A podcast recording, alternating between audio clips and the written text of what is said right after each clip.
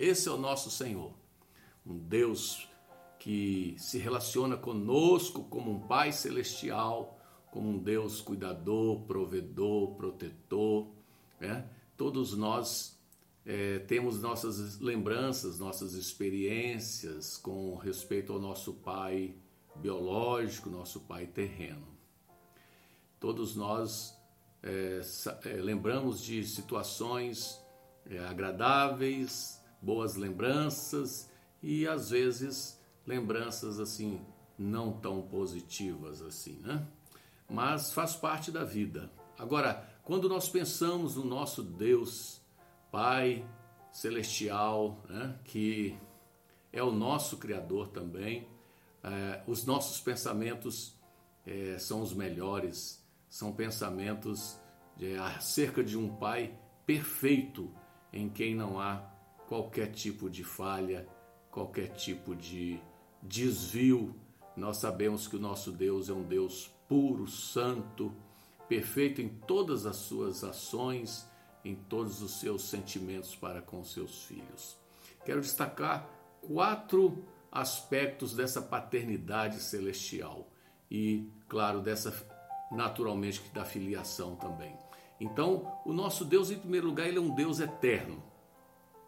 Nós, alguns de nós já não temos mais os nossos pais aqui na terra. Já se foram, infelizmente. Alguns viveram é, pouco tempo e outros viveram muito tempo. Mas a verdade é que todos eles já se foram. Ou se ainda não foram, logo irão. Lamentavelmente. Mas o nosso Deus celestial, esse eterno, esse é um Deus sempre presente, que nunca vai se afastar de nós, que nunca vai se ausentar de nós. Por isso nós devemos confiar nossa vida a Ele. Né? Ele é um Deus que está sempre presente em qualquer tempo e em qualquer situação da nossa vida. Em segundo lugar, o nosso Pai Celestial é um Pai rico. Muitos, a maioria das pessoas é, nunca teve um lar próspero, nunca viveu em grande abundância, sempre teve seu pai trabalhando com muito sacrifício para poder manter o lar. Mas quando nós pensamos no nosso Deus como nosso Pai Celestial, nós temos que pensar num Deus rico, dono de todas as coisas, criador de todas as coisas, e para ele não há nada que seja impossível. Amém? Outro fator, outro aspecto importante dessa paternidade celestial é que o nosso Deus é, é a fonte de todo amor. O amor ágape, o amor perfeito, o amor infinito. Esse amor vem de Deus, o nosso Pai. É, todos nós que tivemos boas experiências, a maioria teve, né?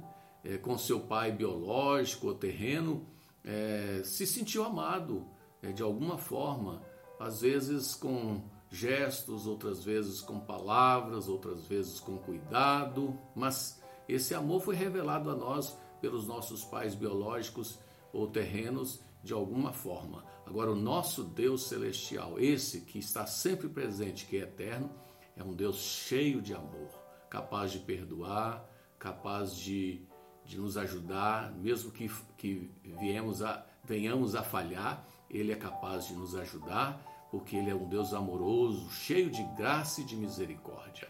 Um outro aspecto importante dessa paternidade celestial é que o nosso Deus é um Deus cheio de sabedoria. Né? Quando Davi construiu, ou Davi faleceu, morreu, ele deixou no seu trono, seu, como seu sucessor, Salomão, e incumbiu Salomão de construir o templo para o Senhor. Salomão foi obediente, construiu o templo do Senhor lá em Israel, e quando Deus falou com Salomão, Deus disse: Salomão, você pode pedir o que você quiser. E Salomão pediu a Deus sabedoria e ele recebeu sabedoria. Toda sabedoria vem do alto, vem de Deus. A sabedoria verdadeira que não passa, que transforma, que faz a diferença na nossa vida, é a sabedoria que vem lá do alto, que vem de Deus.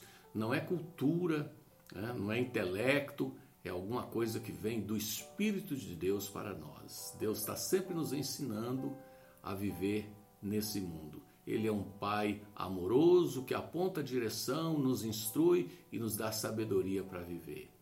É, é, é realmente maravilhoso ver que nós podemos crer num Deus que é amoroso, que é um Pai é, cuidadoso e que está sempre lidando conosco como seus filhos.